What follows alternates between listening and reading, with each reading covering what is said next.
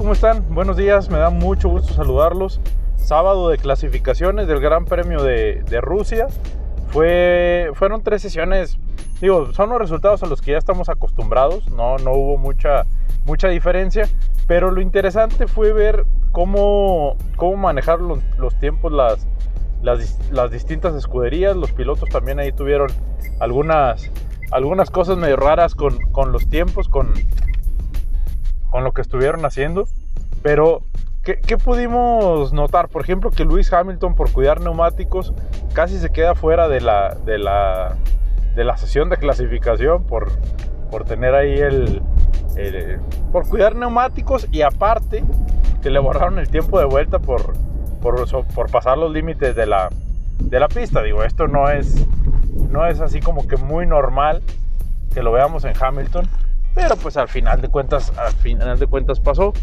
Eh, y ahí también fue donde se complicó un poquito para, para hacerse de, una buena clasificación, de buenos tiempos, de buena vuelta de, clasificación. Pero bueno, en la, en la, Q3 vimos completamente lo que es la realidad de, la Fórmula 1. Vimos a Lewis Hamilton dominando para la pole, a Valtteri Bottas otra vez batallando por, por hacerse de la, del puesto número 2 por hacerse inclusive de pelear por la pole. Pero pues no, vimos a Max Verstappen que se pudo colar muy muy fácil ahí en la en la en la en la segunda posición, se hizo con, con la segunda posición para la parrilla de salida del Gran Premio de mañana. Y Valtteri Bottas pues se fue al tercer lugar. Eh, ya sabíamos que este tercer lugar iba a estar muy, muy peleado, pero pues al final de cuentas, digo, vimos a Daniel Ricardo ahí peleando, peleando junto con, con, con Carlos Sainz, con, con, los Racing Point también los vimos, lo vimos ahí, ahí peleando por, por las posiciones, pero bueno, al final de cuentas la tercera posición se la quedó Valtteri Bottas, el cuarto lugar se lo lleva Checo Pérez, y desde ahí, desde ahí ya, ya vamos a ver yo creo que una carrera completamente diferente, bueno, no diferente, pero una carrera bastante, bastante peleada por lo que va a ser el podio. No sabemos, bueno, por la tercera posición del podio, a menos de que tengamos una, una, una bandera roja o algo ahí extraordinario que, que nos haga cambiar el, podio, como pasó en, en, Italia cuando Pierre Gasly se hizo de la primera posición este, en, en, la carrera y pues se, supo mantener, se supo mantener, entonces pues hay que esperar la, la, pues ahora sí que cómo se comporta la carrera mañana, les digo, Checo Pérez va, va a arrancar en cuarta posición, Daniel Ricardo en quinto, en sexto va Carlos Sainz, séptimo Esteban Ocon, en octavo Lando Norris que también estuvo peleando ahí desde la posición número 10 hasta la 8, ahí estuvo peleando con Pierre Gasly y con Alex Albon, que sigue batallando Alex, Alex Albon con, con el Red Bull.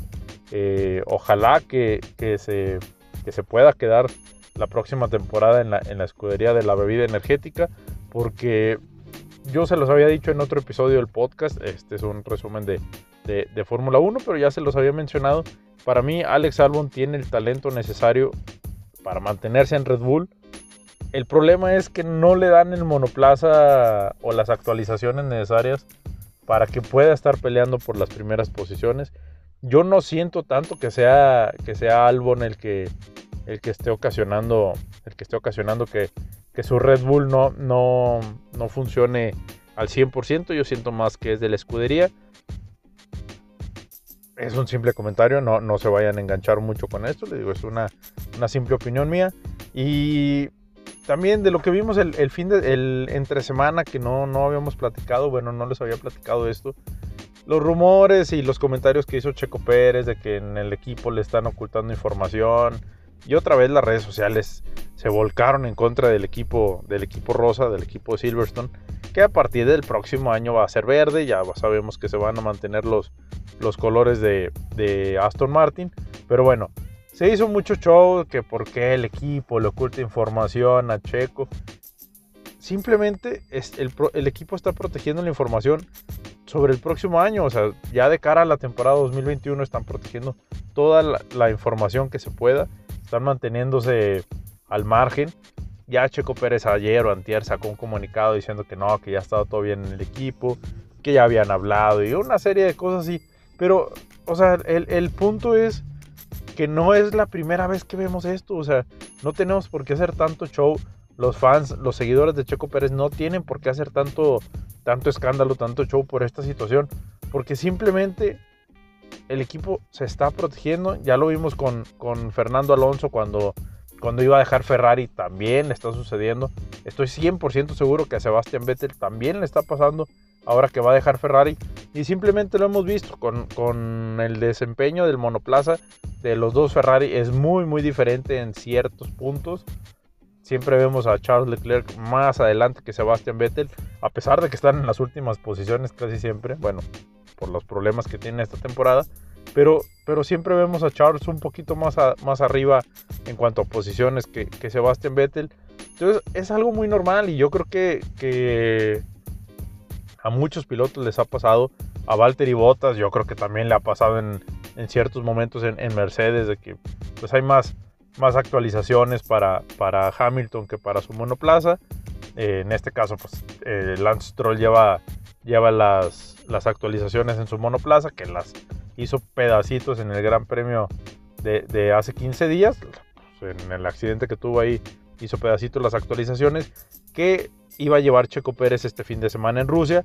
Y pues al final de cuentas se la pusieron a, a Lance Stroll, que también no tuvo una buena clasificación, simplemente ya no pudo, ya no pudo salir después de la bandera roja porque tuvimos una bandera roja en la sesión de clasificación. Sebastián Vettel en la curva 4 se fue muy muy abierto, perdió el monoplaza y pues ocasionó una bandera roja que por poquito Charles choca también con él, pero bueno, eh, eso fue eh, pues por eso Sebastián Vettel no pudo clasificarse relativamente mejor, que Charles Leclerc no, no estuvo no estuvo en punta o no estuvo peleando por, la pole, ni siquiera por, por un top 5, pero bueno, así fue la clasificación. Les digo, ya lo, vimos, lo habíamos visto también en las, en las sesiones de prácticas que nos sirve para darnos una idea al menos de cómo van a estar las cosas desde la tercera posición hacia atrás. Y pues así, así pasó exactamente lo mismo este fin de semana. Las sesiones así estuvieron las de, las de prácticas que pues simplemente utilizaron, utilizaron nuevas piezas, inclusive en McLaren, un nuevo, una nueva nariz. Entonces, pues para eso son las prácticas libres, no hay, que, no hay que guiarnos mucho por esos tiempos, pero sí nos sirve un poquito para darnos una idea de cómo va a ser la, la clasificación y de la posición número 3 a la 20, a la 19, dependiendo de los que terminen la carrera, pues nos va a servir para darnos una idea de cómo, está, cómo están funcionando las escuderías y pues los pilotos cómo están desarrollando y sacándole el mayor provecho a sus, a sus monoplazas.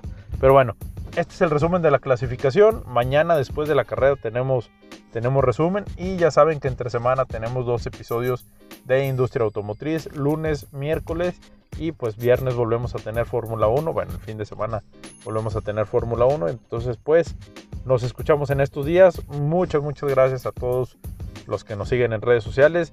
Mi nombre es Ángel González. Les recuerdo, les recuerdo aprovechando todas nuestras cuentas, arroba más autos motor, Facebook, Twitter, Instagram y YouTube. Así nos encuentran, más autos motor.